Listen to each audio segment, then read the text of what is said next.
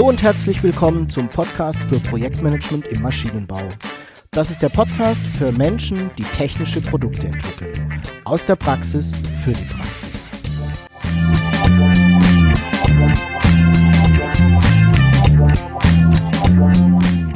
Mein Name ist Jörg Walter.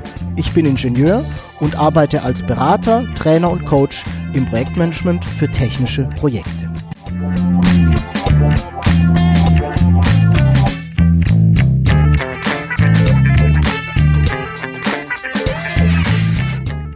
Hallo und herzlich willkommen zum Podcast für Projektmanagement im Maschinenbau.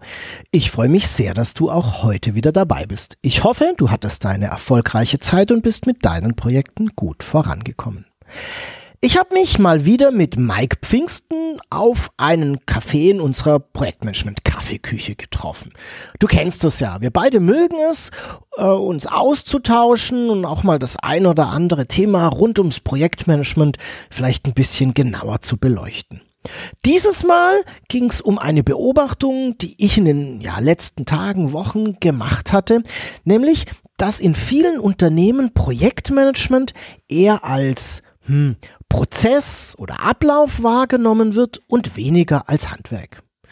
Was wir beide davon halten, das erfährst du in unserem heutigen Gespräch. Ich habe, wie immer, auch dieses Gespräch wieder in zwei Teile aufgeteilt. Den ersten Teil kannst du heute anhören, den zweiten Teil gibt's dann in ein paar Tagen. Und los geht's. Hey, hallo Jörg, du hier in der Kaffeeküche. Ja, hallo Mike. Ja, weißt du doch, ich brauche ähm, ja drei, viermal am Tag einfach einen schönen Kaffee, sonst komme ich nicht durch den Tag. Das ist, Geht's dir gut? Ja, das ist äh, erstmal Kaffee ist immer eine sehr gute Idee. Mir geht's gut. Ich habe allerdings hier schön gekühltes Getränk am Start mit Eiswürfeln drin, weil ist ja ganz schön warm draußen, oder? Ja, das, das stimmt. Also ähm, ja, gekühltes Getränk macht da durchaus Sinn. Äh, ist aber kein Koffein drin, ne? Deswegen. Ja, das ist halt leider das Problem, ist halt nur eine Apfelscholle. Aber gut. Was zum Beruhigen könnte ich auch gebrauchen. Du glaubst nicht, wo ich gerade herkomme. Okay, erzähl, schieß los. Ja, ich, ich war ähm, vor kurzem bei einem Kunden, habe dort ähm, ein Projekt übernommen, ein kritisches Projekt, das ist da, ne, war so ein bisschen an die Wand gefahren, so mein, mein tägliches Business, Projektrettung. Und ähm, ich habe dann irgendwann so eine Einladung gekriegt, wie alle anderen Projektleiter des Unternehmens, zu so einer Schulung. Da ging es um Projektmanagement und Produktentstehungsprozess und dann bin ich da natürlich hin. Ähm, weil es natürlich darum ging, ein bisschen mehr über den Produktentstehungsprozess in diesem Unternehmen zu erfahren. Der wurde da auch ein bisschen verändert und dann saß ich da in so einer großen Runde, waren so 20 Leute, schätze ich mal, alles Projekt Leiter, Projektmanager, die intern ausgebildet wurden, unterschiedliche Level, ne? also Junior-Projektleiter, durchaus aber auch so erfahrene Haudegen, so, ne, die schon so wie ich auch so 15, 20 Jahre Projekte auf, dem, auf der Schulter haben. Und da ging es um Projektmanagement. Und ich war schon ganz gespannt, weil ich dachte, na prima, jetzt gucken wir mal, was die Jungs da so machen. Und dann wurde der Produktentstehungsprozess, ne, also das, das, das Gerüst, in dem Produktentwicklung stattfindet, präsentiert. Und nach drei Minuten dachte ich, das kann nicht wahr sein. Das war so eine, am Ende des Tages eine riesengroße Visio-Tapete mit einem Flussdiagramm drauf. Ne? Du kennst das, verschiedene Schritte und Entscheidungsweichen und ja, nein und wenn nicht, dann wieder zurück und dann nochmal machen und so weiter und so fort. So, und jetzt ist die Verbindung weg. Hallo? Jörg? Hallo, hallo.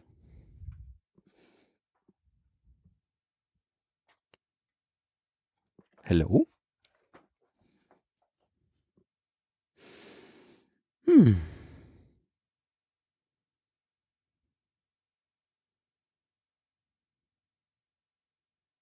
Hallo?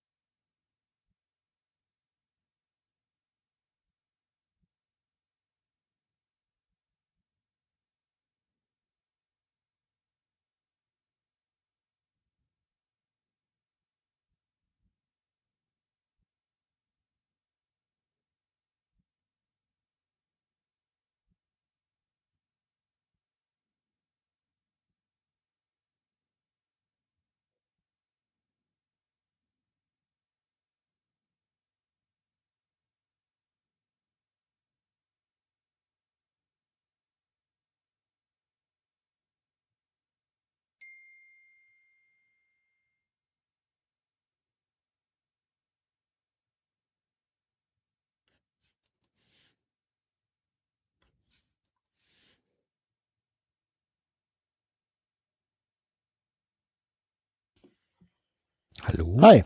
Ja, Was war das? ich weiß nicht. Ab wie viel hast du noch gehört? Also du hast gerade, ge- da wurde die Visio-Landkarte aufgemacht und dann Ja, war weg. okay. Ja, okay. Das ist ja cool. Ich dachte, das ist so Bulletproof Studio-Technologie. Ja, dachte ich auch. Hm. Okay, meine Frau schreibt mir, sie kommt um 17.42 Uhr. Ja, das ist ja praktisch. Ja, aber es pinkt, das ist wieder So, nicht. ich mach's auch, hab's auch wieder ausgemacht. So, Ja, ist aber. Ja. so steigt ja irgendwie nochmal ein mit dem Satz, ja, und da wurde uns so eine Visio. Mhm. Den Rest Okay. schneiden wir. Ja, und da wurde uns dann so eine Visio-Tapete präsentiert, auf dem da irgendwie der Produktentstehungsprozess abgebildet war. Ne? Visio, so ein, so ein Flussdiagramm, das kennst du, ähm, so mit ähm, verschiedenen Prozessschritten und dann so Entscheidungsrauten und wenn ja, dann geht's weiter zum nächsten Schritt, zum nächsten Arbeitspaket und wenn nein, dann geht's zurück und ähm, ich, ich dachte dann so nach drei Minuten, in was für einem Film bin ich denn? Ähm, eigentlich war ja irgendwas angekündigt zum Projektmanagement. Und dann habe ich mich so ein bisschen umgeschaut und dann habe ich festgestellt, dass meine, ja, die Kollegen, die internen Projektleiter, alle frei, fleißig mitgeschrieben haben, um ja irgendwas für ihr Projektmanagement mitzunehmen. Und ich muss gestehen, ich war schon sehr, sehr überrascht, weil mein Verständnis von Projektmanagement nicht ist, irgendwelche Prozesse zu befriedigen, ähm, Softwareprogramme wie jetzt SAP oder so weiter zu befüllen, Excel-Tabellen zu befüllen, sondern ich habe ein ganz anderes Verständnis. Ich weiß nicht, wie dir es da geht. Ja, ähm, ich, ich kenne das auch. Also diese Produktentstehungsprozesse, äh, die sind ja also gefühlt eigentlich in allen größeren Unternehmen, in allen Branchen irgendwie mehr oder weniger vorhanden. Und äh, ich habe dadurch halt, also in meiner aktiven Zeit damals als Troubleshooter auch immer das Gefühl gehabt, das war auch immer die gleiche Beratungsgesellschaft, die die gebaut hat. Ne? Die sahen überall immer gleich aus. Ähm, und ich hatte jetzt allerdings die schöne Situation, dadurch, dass meine Projekte damals so jenseits von Gut und Böse waren, dass es sowieso eigentlich eh irrelevant war, was da drauf stand. Ja, habe ich auch oft. Ähm, Habe ich auch. deswegen, und, aber ich sehe das Problem. Ich habe, also mein Problem, das ich damit habe, ist, dass einem Großteil der Projektmanager, die die Aufgabe haben, Projekte zum Erfolg zu führen, ähm, suggeriert wird, dass es ausreichend sei, ähm, Prozesse zu bedienen, Tools zu bedienen.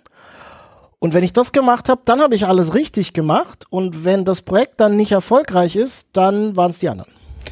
Ich glaube, ja. Die, äh, dieses Problem ja, habe ich damit dabei. Ja. Und ähm, ähm, ich, ich glaube, da wird so ein Stück weit, wie soll ich sagen, Verantwortung woanders hingelagert durch dieses Vordenken von Prozessen. Ich sage gleich vielleicht nochmal was zum Produktentstehungsprozess, weil da habe ich meine eigene Meinung nochmal dazu. Ähm, aber da, das ist so, da, da kriege ich Bauchkrummeln, ähm, weil es Projektmanagement viel mehr ist, als einen Prozess zu bedienen. Ja. Also Projektmanagement ist ja eigentlich quasi das Anti-Pattern zum Prozess. Ne? Ja, genau. Also, genau. ja, also Genau. wenn wir uns mal überlegen, der Unterschied zwischen Prozesse und Projekt, äh, also Prozesse sind definierte, strukturierte Abläufe, Mhm. die ich vor allem immer dann mache, wenn ich Dinge immer wieder gleich mache. Genau. Also das Und, heißt, und die haben eine ganz, eine ganz tolle Eigenschaft, wenn ich das mal einwerfen darf. Die funktionieren, wenn sie gut gemacht sind, und davon gehen wir mal aus, ohne zusätzliche Kommunikation. ja, Na? Wenn ein gut gemachter Prozess funktioniert ohne zusätzliche Kommunikation. Ich gebe da was rein und dann gibt es eine klar definierte Information und dann wird die weiterverarbeitet, gibt es ein klar definiertes Ergebnis. Ne? Input, Prozess, Output, kennst du auch und dann geht's weiter. Und da muss keiner zusätzlich mehr kommunizieren. genau, oder die Pro Genau, die, die, die sind klar, die Kommunikationsschnittstellen sind klar. Ich kenne alle meine anderen Beteiligten drumherum. Genau, ja? genau. Ne, jetzt kommt mein, mein blöder Systemingenieur, den ich habe quasi wieder durch. Ja, was ist ein System? Für mich ist ein System jetzt technisch gesehen ein, ein, ein, ein, eine Sammlung von Prozessen, die Daten oder, oder, oder alles Mögliche verarbeitet, nicht nur Daten. Ne? Also eine Systemtheorie. So, und das heißt, ich habe auch externe Systeme, mit denen ich interagiere. Das kann ein technisches, physisches System sein, das kann ein digitales System sein, es kann auch ein Mensch sein, mit dem ich interagiere. Aber das heißt, ich habe klar definierte Abgrenzung von drinnen und draußen. Das funktioniert auch Ja. bei solchen Ent Entwicklungsprozessen ja dann theoretisch nur, wenn das klar ist, was wir da tun, wie ein Fertigungsprozess. Ja, ich will ja immer wieder das Gleiche raushaben. Richtig, richtig, ne? Das, das ist ja auch das Tolle am Prozess. Also ich krieg schnell und effizient und damit in Klammer kostengünstig, ne, also das, was wir gerne hätten, ähm, reproduzierbare Ergebnisse. Wenn ich das haben möchte, ähm, dann baue ich bitte einen Prozess. Gibt es noch eine, eine Eigenschaft, die da irgendwie wichtig ist? Der Prozess muss beschreibbar sein. Wenn ich den nämlich nicht beschreiben kann, dann ist ja. er auch nicht reproduzierbar. Und das ist, glaube ich, die, der ganz große Unterschied ähm, zu einem Projekt. Ein Projekt ist eben nicht beschreibbar. Ne, wir, kennen, wir kennen ja alle diese Definition, ist einmalig, zeitlich begrenzt und so weiter. Ne? Seite 2 im Projektmanagement, mhm. Büchlein, jedes, das du da kriegst. Aber das ist dieses einmalig. Ähm, daraus leitet sich ja ab, ich kann, wenn ich ein Projekt übergeben bekomme, am ersten Tag nicht exakt den Weg ans Ziel beschreiben. Ich muss den finden. Genau. Über Arbeitspakete, über Ziele. Ziele, Meilensteine. genau, Ziele, ja, Arbeitspakete, dann leite ich daraus eine Terminplanung ab und, und ein Terminplan ist ja nichts anderes als einem, ein möglicher Weg ans Ziel. Genau. Ne? Also Verknüpfen von Arbeitspaketen, von Vorgängen und so weiter. Ne? ist ein möglicher Weg ans Ziel. Ähm, und dann immer wieder auf diesem Weg auf diese Widrigkeiten einzugehen, was dann aus meiner Sicht ein großer Teil des Projektmanagements eben ist. Ja.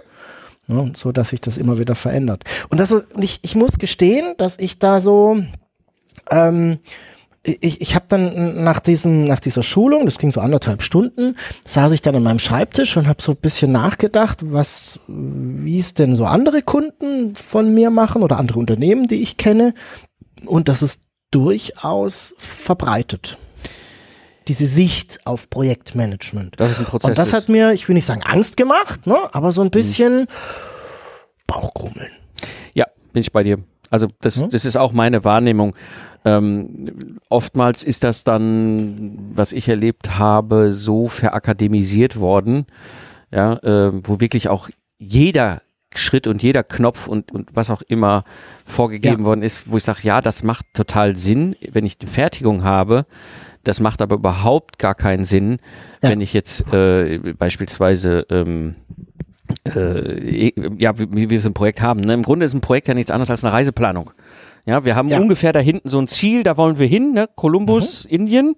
Genau. Ja, und das, das, das, da wissen wir, das läuft vielleicht über drei, vier, fünf Stationen, die wir so anfahren wollen, aus ja. guten Gründen. Das sind so klassisch ja. die Meilensteine. Mhm. Ja? Genau. Und um da hinzukommen, plane ich mir jetzt mal so den ersten, ersten Schritt, also mhm. ne, zu meinem ersten Zwischenziel, mhm. Meilenstein, Station, mhm.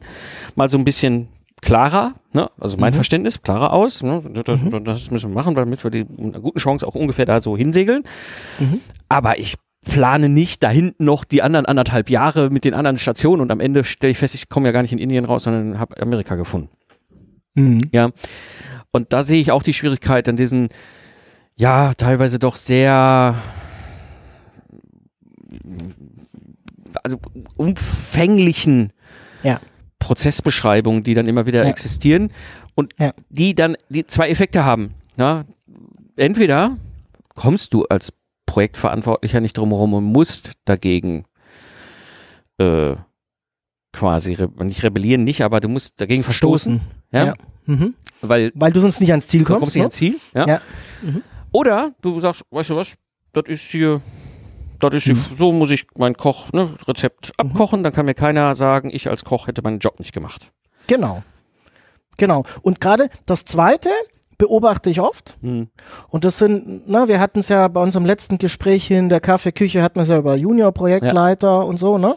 Und das ist eine Beobachtung, und da, da, da dockt es vielleicht so gedanklich ein bisschen an. Das ist so eine Beobachtung, die ich mache, ähm, da werden Menschen zu Projektleitern gemacht, die werden nicht ordentlich ausgebildet, denen mhm. wird das Handwerk des Projektmanagements nicht beigebracht. Ja. Ne, kommen wir gleich mal, glaube ich, drauf, mhm. was, was so das Handwerk denn eigentlich ist. Ich glaube, wir zwei haben da sehr ähnlichen Blick auf die mhm. Dinge. Ähm, denen wird das nicht beigebracht. Im Gegenteil, denen wird dann der Prozess geschult. Ja. Und die sind dann Projektleiter und denken, wenn ich diese Excel-Tabelle ausfülle, ist alles Bingo. Ja, ja. So. Und das führt dazu, dass in unseren Unternehmen Projekte immer schlechter laufen, das Projektmanagement an sich immer weniger Qualität hat oder eigentlich gar nicht betrieben wird, wenn man ja. mal ehrlich ist. Ja, ja, hm? ich habe ich hab auch eine, äh, eine Idee, warum das so ist. Hm. Ähm, ich weiß nicht, ich bin, bin gespannt, ob, ob du ähnliche Beobachtungen machst. Ähm, Projekte sind ja per se erstmal mit einer Unsicherheit versehen. Ja, klar. Ne? Klar, also ne, Projekte sind kein Projekt. Genau, sind risikobehaftet, weil ne, ich will ja, ich, ich sage immer, äh, wenn ich ein Projekt mache, möchte ich ja einen, einen besonderen Nutzen also eine besondere Chance ergreifen und dem steht natürlich ein gewisses Risiko oder eine Unsicherheit gegenüber. So. Und Unternehmen mögen jetzt leider keine Risiken und sie mögen auch gar keine Unsicherheiten. Und da muss einmal im Jahr muss ein Budget gemacht werden und dann ein Headcount ermittelt werden und ein ein ein ein ein Finanzrahmen erstellt und bedient werden. Und das sind natürlich so etwas wie Projekte, ähm, Dinge, die man da nicht gerne hat, weil da muss eine Zahl eingetragen werden in dieses Feld und kein, keine Spannweite. Genau. Ne? So, und, und äh, Unternehmen neigen dazu, in den letzten Jahren ähm, immer mehr, quasi diese Projekte über Prozesse versuchen sie, diese Unsicherheit raus, rauszunehmen ja. vermeintlich rauszunehmen. Genau. Ich glaube, das ist, das ist, mein, ist meine Hypothese, das ist die Intention, diese, diese Unsicherheit, dieses Risiko rauszunehmen, weil wenn ich nur den Prozess habe, dann ist ja alles super und dann weiß ich, wann welche Zahl generiert wird und dann ist die Welt so schön einfach. Ja, also äh, ja, meine, meine Beobachtung ist eine ähnliche. Ich mhm. habe auch häufig genug genau das erlebt, dass, also, also ich, ich erinnere mich an eine, eine Situation, wo es darum ging, dass ich als Troubleshooter, damals als ich noch aktiv war, gerufen wurde, ob ich ein Projekt nicht retten kann und dann habe ich gesagt, mhm. klar kann ich das, das ist ja hier nun mal mein, mein, mein Job. Mhm. Und dann, ähm, hm, dann, dann war es, dann wurde ich gefragt, ob ich eine GPM-Zertifizierung hätte. Mhm. Ich dachte, nein, habe ich nicht. Ich mhm. habe äh, Projektmanagement im Studium gehabt. Ich glaube, das ist nun mal Ausbildung, Grundlagen theoretische Ausbildung. Plus, ich habe einen Track Record von über zehn Jahren. Ich glaube, mhm. wir reden jetzt mal hier nicht über einen Youngster. Und ich bin mhm. ja außerdem hier als spezialisierter Feuerwehrmann, um euer Projekt zu retten. Mhm. Ja, das ist nun mal mein mhm. Geschäft gewesen. Mhm. Und dachte, hm, komische Frage. Egal. So, und dann kam ich dahin und stellte plötzlich fest, dass das Projekt, was ich löschen sollte, von einem zertifizierten Projektleiter mhm. nach Prozess in die Wand mhm. gefahren worden ist. Mhm. Ne? Das war jetzt nicht, der Mensch war doof oder das Zertifikat war ja. doof. Du merkst es halt einfach, das ist wie so eine Schiene, wo du darauf gestellt wirst mit deinem mhm. Projekt und dann hast du keine Chance, auf das Risiko zu reagieren. Und das ist, das, dann, ja. das ist, das ist also eben das Risiko. Das ist so das, was für mich immer das Ganze so richtig klar eindeutig macht, dass diese Situation aufgetreten ist. Ich habe mir gefragt, und habt ihr mal das Risiko in eurem Projekt kalkuliert? Kann man ja, ne? Risikomanagement. Mhm, klar. Kennst ja. Da gibt's ja, da gibt's ja so ein Handwerkszeug, um Risikomanagement mhm. zu machen. Also mal das ja. Risiko einzuschätzen. Und dann war die Reaktion in einer Spannbreite zwischen Schweigen mit großen Augen und betretenes mhm. Wegschauen. Mhm. Ja, und das ist immer für mich so ein Indikator. Mhm wenn ich kein Risikomanagement mache, dann mhm. habe ich einen essentiellen Teil vom Projektmanagement nicht getan. Mhm. Mhm. Ja, und, ja. und wenn du dann in solche Prozessbeschreibungen guckst, wo dann steht, wo dann steht, ja, äh, hier zum Start der Konzeptionsphase in so einem Produktentstehungsprozess muss dann Risikomanagement machen. So, dann da steht so, was, was, Risikomanagement, ah, da hole ich mir ein Template, das ist so eine Excel-Liste, genau. da, da fülle ich irgendwas rein und dann hm kriegt da irgendwie 17,5 raus, was auch immer das heißt. Egal, hier wird abgespeichert ja. im Dokumentenmanagement. Ich habe es getan, Haken dran, nächste Gate-Durchschritt. Ja, und muss im Meilenstein eh kleiner 20 sein, ist also gut. So, ne? So, also, genau. so, und dann wird ja. das nie wieder angepackt. Richtig. Und so ja, ja. neun Monate später, wenn die Welt sich dreimal weiter gedreht hat, ja, und ja. die Ziele, die Anforderungen, alles völlig anders ist als von vor neun Monaten. Ja. Dann sag ich, und, und, und Risikomanagement? Ja, haben wir damals gemacht. Oder gar nicht, ne? Weiß man ja auch. Und dann weiß, da ist, das ist, das ist so dieses, und da, da merke ich, dass es wird sich dahinter versteckt, beziehungsweise es wird versucht, über ein, aus meiner Sicht, völlig falsches Vehikel ja. das Risikothema anzupacken. Ja.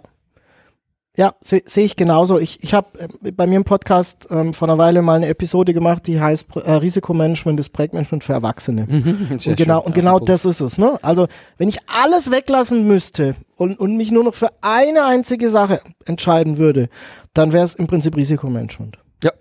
Ne? So, genau. ähm, weil, weil damit ähm, ich so viele, so viele Dinge erschlage. Und ja, ich gebe dir recht und ich, ich merke auch, das ist auch so eine Beobachtung, dass sehr oft in den Unternehmen, und ich mache jetzt ganz bewusst den Projektleitern keinen Vorwurf, sondern an dem, an dem Setting, wie Projektmanagement im Unternehmen betrieben wird. Ähm, das ist das, wo ich so ein bisschen, wo ich den Vorwurf platziere, sage ich mal. Mhm. Ähm, es genauso stattfindet, wie du es eben beschrieben hast. Also das Tool, in dem Fall war es jetzt die Excel-Tabelle, wird in den Vordergrund gestellt. Ja. Und das Handwerk und vor allem der Grund, also warum mache ich es, wie mache ich es denn genau, welche Vor- und Nachteile hat es, wenn ich es so mache, ähm, welche Einschränkungen gibt es, was kann diese Vorgehensweise leisten, was kann sie nicht, wo versagt sie, ähm, also dieses, das, das Wissen und die Erfahrung dahinter, hinter diesem Tool oder, oder neben diesem Tool, das wird in den Hintergrund gestellt. Mhm. Und für mich müsste es genau andersrum sein ich muss das Handwerk nach vorne stellen. Mhm. Das, warum machen wir es, wie machen wir es, wie oft packt man sowas an? Auch so ein bisschen dieses, ne, der, ein guter Handwerker hat ein, ein Händchen, ein, ja. ein, Gefühl, wann er denn mal wieder so seine Risikoliste anschauen müsste. Ähm, das muss im Vordergrund stehen und das Tool ist eigentlich die zweite oder dritte Ebene. Die macht es dann noch, noch effizient, dass nicht jeder immer wieder mit einem leeren Excel Template. Ja, okay. Oder mit einem leeren Excel-Blatt beginnt. Ne? Also ich brauche das Excel-Template. Mhm. Logisch, das macht es effizient, das macht es dann schnell, das macht es auch ein Stück weit gleichartig. Das möchte ich ja ähm, durchaus haben im Unternehmen. Aber diese, was ist wichtiger? Und das ist so ein bisschen aus dem Lot geraten ja. in den letzten ja. Jahren, ja. möchte ich fast sagen. Da, und da bin ich bei dir. Ne? Und das ist, also wie gesagt, ich habe nichts gegen Prozesse. Ich meine, unser, unser Lastenheft-Service ist ein Productized Service. Es ist ein, ein, ein Prozess, wie wir nach einem systematisierten, standardisierten Weg ein hochprofessionelles Lastenheft innerhalb von zwei Wochen für unsere Kunden schreiben. Ja? ja. Da macht es Sinn. Das ist aber ein Auftrag, ja. das ist kein Projekt, ja. das ist jedes Mal ein neuer Auftrag. Ja, ja genau. Jedes Mal ein Lastenheft erstellen für den Kunden. Der Inhalt ist immer anders, aber das Handwerk und die Methoden sind die gleichen. Mhm. So. Ähm, mhm. Deswegen, und das ist etwas, und das, das haben wir damals gelernt, 2002, 2003 ging das in der Automobilbranche so los, gerade im Embedded Software Bereich mit Spice, mhm. Automotive Spice. Ich mhm. weiß nicht, ob du das schon mal gehört hast. Mhm, klar. Das ist im Grunde etwas, das nennt sich, ist eine Reifegrad-Bewertungsmethode. Ja. Mhm. Dahinter liegt einfach ein gemeinsames Verständnis, was ist eigentlich gutes Handwerk im Software Engineering in, ja. im Embedded. Ja. Das ist keine Prozessbeschreibung. Natürlich mhm. macht es mhm. Sinn, sich dann im Unternehmen zu überlegen, okay, wenn das für uns gutes Handwerk ist und das wird halt mhm. abgefragt, ja, mhm. mal so, wie ist denn dann bei uns gutes Handwerk definiert? Ne? Hier haben wir eine Excel-Tabelle, die müsste ausgefüllt werden, aber nutze dieses Tool mit dieser Intention. Mhm, genau. Ne? Und nicht, ja. hier ist ein Tool. Genau. Nochmal, um Prozess genau. zu beglücken. Ne, und, und das ist, das ist etwas, dieses, dieses, diese Vereinbarung auf gutes Handwerk ist für mich ein viel, viel elementarer Teil. Und dann kann dieser Produktentstehungsprozess macht schon Sinn zu sagen, okay, ich habe hier gewisse Phasen auf, auf einer Metaebene, durch die ich mhm. laufen muss, um aus der Erfahrung heraus sicherzustellen, dass wir am Ende auch etwas herauskommen, was wir produzieren können. Mhm. Ja, aber dann ist auch gut. Ja, da mhm. muss ich nicht noch in jedem Einzelnen da irgendwie so ein Flowchart machen. Das ist doch Quatsch. Ja, ja, ja. ja. Also ich, ich, muss vielleicht noch mal was zum Produktentstehungsprozess sagen, ne, weil wir es vorhin hatten. Ähm, ich verbringe ja die allermeiste meiner Zeit in Produktentwicklungsprojekten. Hm. Ne? Also ich glaube, bei dir war es sehr ja, ähnlich. Ja. Ne? Also viel im Maschinenbau, da sind dann Antriebe, da sind irgendwelche Komponenten für Maschinen, teilweise auch mal an, ganze Anlagen, die aber als Produkt entwickelt werden. Und ich sehe da durchaus so ein bisschen einen Unterschied zum Anlagenbau, wo eher projektiert wird und aus einer bestehenden Produktkiste gegriffen wird. Mhm. Ne? Gibt so, das sind für mich so die zwei, zwei Bereiche im technischen Bereich. Ähm, ich bewege mich sehr stark in dem ganzen Thema Produktentwicklung. Ähm, und ich glaube, es ist hochgradig notwendig, einen Produktentstehungsprozess zu haben, mhm. weil das die gemeinsame Vorgehensweise, die gemeinsam vereinbarte Vorgehensweise ist, wie man in diesem Unternehmen ein Produkt entwickelt. Das ist das, was du vorhin mit, mit Columbus gesagt hast. Mhm. Ne? Also ja, wir wollen da irgendwie darüber und dann macht es natürlich Sinn, erstmal, was weiß ich, über die Kanalinsel zu gehen und mal so gucken, ob das Schiff überhaupt äh, nicht untergeht, wenn mhm. man mal so zehn Meter fährt und dann machen wir mal so einen Drei-Monats-Turn und dann kommen wir zurück und wenn das alles okay ist, dann gehen wir mit diesem Schiff irgendwie über den Atlantik. Mhm. Ne? Das ist so. Ähm, und und ähm, die, diese grundsätzliche Denke, die unternehmensspezifisch ist, die branchenspezifisch ist, die auch ein Stück weit vom Produkt abhängt, die gieße ich ein, in einen Produktentstehungsprozess.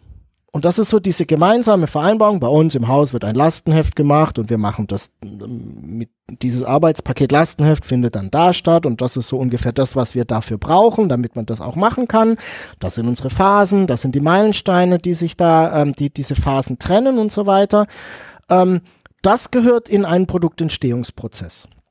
Diese gemeinsame Ver äh, Vereinbarung der Vorgehensweise. Das einzige Problem, das ich damit habe, ist der Begriff Prozess. Ja. Weil es ist kein Prozess. Richtig. Ich, ich würde viel lieber den Begriff Landkarte verwenden. Ja, oh ja, das passt besser. Ne? Also eine Landkarte, auf der ich, nur so bildlich, der ein oder andere hat vielleicht so einen Produktentstehungsprozess seines Unternehmens so im Kopf. Ne? Ich habe diese verschiedenen Phasen und dann stehen in diesen einzelnen Phasen Arbeitspakete oder Dinge, die halt getan werden müssen. Über Wording können wir immer reden. Mhm. Dinge, die da gemacht werden müssen. Und im Projekt mache ich es dann tatsächlich doch mal so, dass ich erst dieses Arbeitspaket und dann das andere mache. Oder umgekehrt. Und Dinge mal parallel und das nächste Mal mache ich sie hintereinander, weil halt dieses spezielle Produkt, das ich da gerade entwickle, irgendwelche Besonderheiten habe. Aber es ist eine Landkarte. Ja. Und ja. mit dieser Landkarte zu arbeiten, die Risiken darin zu managen, aus diesem Vor, aus diesem Projekt, hm, das wir auf Basis dieser Landkarte abwickeln wollen, einen Terminplan zu erstellen und so weiter und so fort. Das ist eben dieses Projektmanagement-Handwerk. Genau. Das, das ist so mein, mein Bild, das ich Das ist schön, es ist ein schönes Bild, weil das ist auch dieses, ne, ich bin da irgendwie der Kapitän und ich habe meine Seelandkarte, mhm. ja, und ich mhm. weiß, ich habe jetzt von hier will ich darüber, ja, und bewährt hat sich immer diese Route, das ist das, was ich genau. auch, das ist, was man dann auf dieser Landkarte sagen, okay, es gibt so genau. drei Routen, ne, ja. Abhängig von Strömung, abhängig vom Wind, abhängig von Jahreszeit ist es besser ja. darum, darum oder darum Schönes zu fahren. Bild. Ja, so und dann ne, macht der macht der der Kapitän da halt so seine Routenplanung mit dem mhm. Navigationsoffizier und sagt so, mhm. ja, dann fahren wir mal hier, fahren wir mal da. So und dann fährst du los, wie du es auch eben beschrieben hast. So und dann plötzlich kommt ein Sturm auf und du weißt genau, du könntest jetzt geradeaus durchfahren, wäre ziemlich dämlich, ja. Mhm. Oder wir fahren drumherum. Mhm. So und das ist Risikomanagement. Genau. Ja. Genau. Also damit passt dieses Bild einer schönes Landkarte Bild. extrem ja. viel besser. Ne? Es ist nämlich ja. kein Prozess. Richtig. Richtig. Also es, es, ist kein, kein Prozess, den ich in einem Flowchart mit Visio beschreiben nee. kann. Das ist das, was ich eingangs ähm, so dargestellt hatte.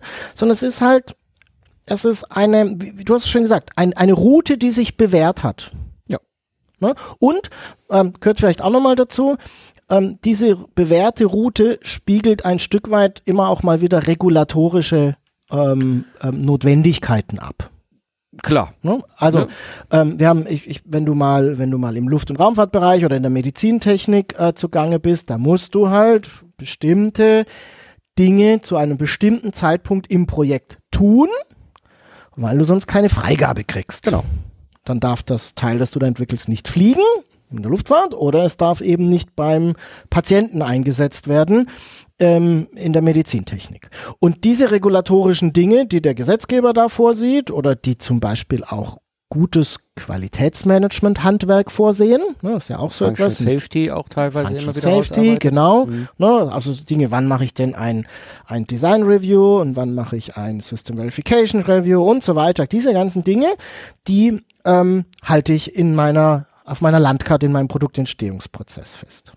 Und ich glaube, es gibt noch einen dritten, einen dritten Vorteil, den ich immer sehr zu schätzen weiß, weil, gerade weil es geht dir ja sehr ähnlich, du kommst da neu in ein Unternehmen rein und du hast diese Landkarte vor dir und du hast sehr schnell eine Idee, wie denn Produktentwicklung in diesem Unternehmen läuft. Genau. Das ist ja okay. Und das ist Genau, und das ist für mich gut, wobei ich jetzt eher so der Exot bin, ist aber besonders gut für, für Leute, die frisch dazukommen. Ja. Also Junior-Projektleiter oder auch Leute, die jetzt im Projekt als Ingenieur arbeiten, die noch nicht so erfahren sind, die noch nicht 25 Projekte zur Serienreife gebracht haben, die immer mal wieder gucken müssen, was ist jetzt der nächste Schritt? Genau. Und da, da hilft die Landkarte. Dabei. Genau. Genau. Also bin ich, bin ich völlig bei dir. Und dann, dann kann ich eben hingehen und sagen, okay, auf dieser Landkarte haben wir diese verschiedenen bewährten Routen. Und mhm. in diesen Routen gibt es einfach definierte Stationen, die wir anfahren müssen. Das ist das, was du zum Beispiel mit den Regulatorien äh, genannt hast. Oder was man auch, was auch durchaus äh, für mich völlig nachvollziehbar ist, es hat sich bewährt, Software, nachdem sie geschrieben wurde, zu testen. Ja, ist hilfreich. Ja, so, das heißt, ich weiß genau, auf meiner Landkarte, die ich mir da ja. so als Schifffahrtskapitän plane, muss ich mal irgendwann mit meinem Projekt so in, in den Kanal des Software- und Systemtests mal so irgendwann frühzeitig ja. einbiegen, um mal so ein Ergebnis zu mhm. bekommen, und wir dann mhm. wieder weiterfahren können und so. Ne, also es sind so Dinge, ähm, die sind sehr sinnvoll oder sie müssen sogar aus, aus gewissen Gründen ja. gemacht werden. Mhm. Ähm, das heißt aber noch nicht lang, noch lange nicht, dass ich sklavisch jetzt diese gesamte äh, Fahrt wie so ein Prozess auf Leben ja. und Tod abfahre. Richtig. Ja. Ne? Sondern ja. eben dann hingehe und sage, okay, ich mach, ich hab, ne, was, was mache ich denn? Risikomanagement mache ich dann. Ich habe meinen Plan und ich weiß genau, der Plan, ne, das ist ja meine, Planung in die Zukunft schauen, ne, Aufwandschätzung ja. gehört ja auch mit dazu. Das ist einfach in mhm. die Glaskugel schauen, in die Zukunft schauen und sich ein, ein, ein, Bild zu machen, wie könnte es gut funktionieren, meine Reise mhm. auf der Landkarte. Mhm. Und dann kommt der Alltag und dann kommt mhm. Das, was aus meiner Sicht eigentlich Risikomanagement ist. Risikomanagement generiert mir Indikatoren. Mehr mhm. brauche ich dann nicht. Ne? Ich habe dann einfach ja. da meine Liste von drei, vier, fünf Indikatoren.